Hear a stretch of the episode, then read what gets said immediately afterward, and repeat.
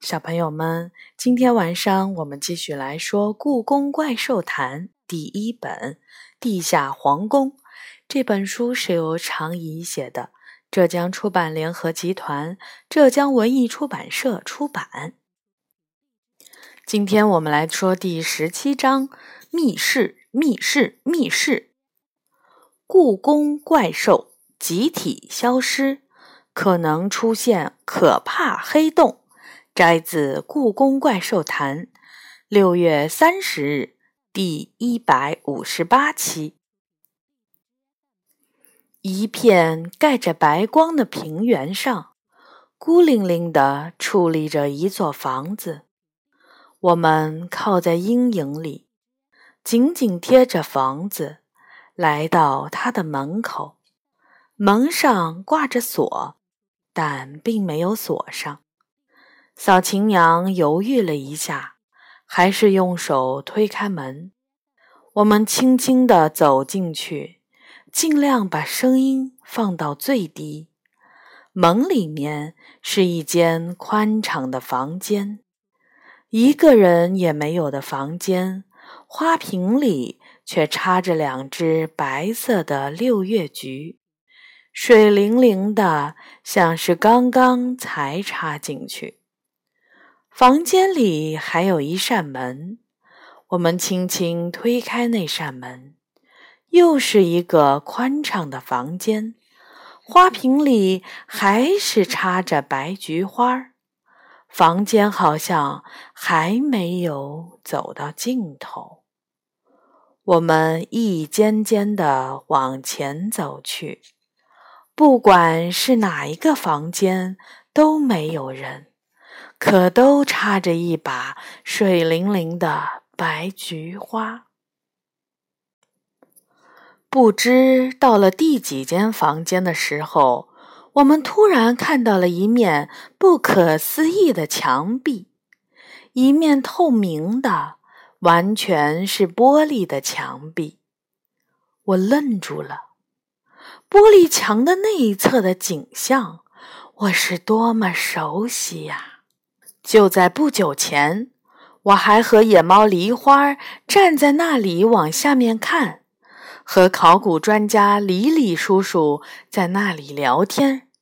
没错，我绝不会看错，墙的另一面就是故宫龙从门外的考古现场。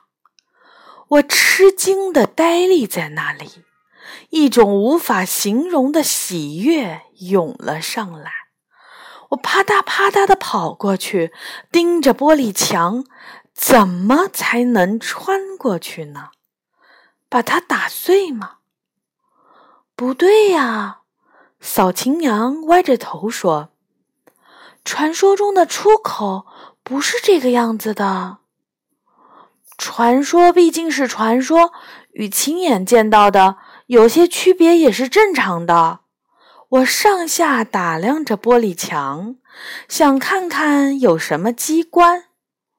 不对，不对，小琴娘摇着头，应该是一个小小的木门，上面还有撒满巫师的咒语。玻璃墙的事儿可从来没听说过，你觉得呢？我转头问杨永乐。杨永乐皱着眉头，没说话。我举起手准备敲敲玻璃墙，却被他一抬手给挡住了。先别动，我觉得有点不对劲儿。他直愣愣地望着那堵玻璃墙，有吗？我盯着玻璃墙，目不转睛地看了一会儿。玻璃墙的那一侧，阳光静悄悄地洒在考古现场的砖块上。一阵风吹过，细小的尘土被吹了起来。这应该是午后的时间吧？我想，李叔叔他们都去休息了。这样想着，我再次把手举了起来。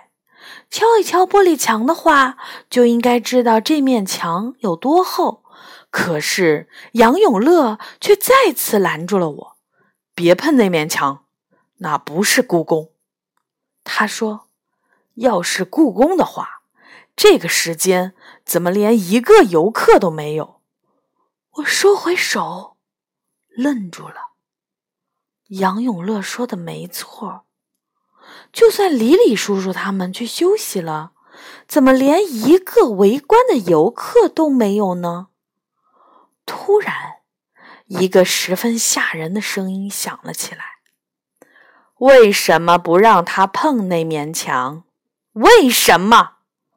我们吃惊的回头一看，不知什么时候，昏暗的房间里燃起了白色的小火苗，唰唰，妙音鸟和托雅巫师从白色的火苗里走了出来。差一点，差一点就成功了。托亚巫师狠狠地盯着杨永乐，只要他碰到那面墙，就成功了，就差那么一丁点儿。乌都干，别着急，小女孩不是还在这里吗？妙音鸟。动听的声音却让我浑身发抖。你以为这样就能逃出我的手心吗？别做梦了！白色的火苗一起发出了哈哈的笑声。原来那些都是士兵俑的眼睛。士兵俑向我们扑过来。我的脸一下子变得煞白。跑！杨永乐拉住我，唰的改变了方向，拔腿就跑。后面表情僵硬的士兵俑们紧追不舍，眼看着他们就要扑过来了。这个关头，一只白色的猫窜到了我的面前，是梨花。梨花，快跑！我大声呼喊着，可是梨花儿动都没动。它蓝色的眼睛望着我的身后。士兵友们突然就停止了脚步，不再追我们了。奇怪，梨花学会了什么了不起的魔法了吗？还是这些士兵俑天生怕猫？我抬起头一看，天哪！梨花的身后居然跟着一群喘着粗气的大怪兽。他们不都是故宫里的大怪兽吗？小雨，你真的在这儿啊！怪兽斗牛拖着龙的身子。头上顶着牛角，站到前面，看起来比我还吃惊。你们、你们、你们怎么来的？我激动的说不出话。梨花带我们来的，斗牛说。不过糟糕的是，升降梯被我们弄散架了。稳兽的声音响了起来，都怪脚端。我早就说过，他该减肥了。挺着圆肚子的脚端不服气的哼了一声：“哼，酸泥才是最重的那个。”我一下子扑到了稳兽的怀里，杨永乐拉住了脚端的爪子。我想死你们了！我哭着喊着说：“你们可算是来了！”斗牛。张着两只爪子愣在那里，我还以为他们会抱我，我站在前面不是吗？突然，我的身后传来了妙音鸟的声音：“放开那个小女孩，她是我的。”我怎么不知道这件事儿？斗牛皱着眉头看着他。妙音鸟什么时候开始抢人类的孩子了？斗牛，你知道我不会伤害他的，我从未伤害过任何人类。妙音鸟说：“人类把封印找到了，我必须抓紧时间，这是我唯一的机会。唯一的机会，斗牛冷笑着说：“让这座地下皇宫替代故宫的机会。你知道，如果我们不这么做，这里迟早会被黑暗吞没。倒计时开始了。”我们再也不能像之前的那几百年一样安安稳稳的在地下过日子，要么取代故宫，要么灭亡。我们没有第二条路可选。妙音鸟高声说：“和其他那些黑暗中的力量相比，用这座皇城替代故宫，对人类，对你们。”都应该是最好的选择。我听不懂你在说什么。斗牛说：“我们根本不会让任何金砖下的东西出现在故宫里。你知道，这就是神兽们的职责。几百年来，我们都做得很好，不是吗？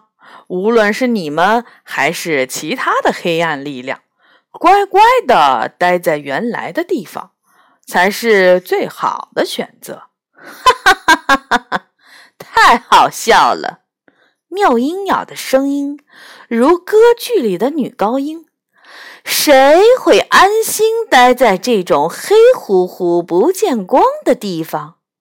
那块土地本来就是属于我们的。故宫存在的时间已经够久了，就算轮。也该轮到我们了。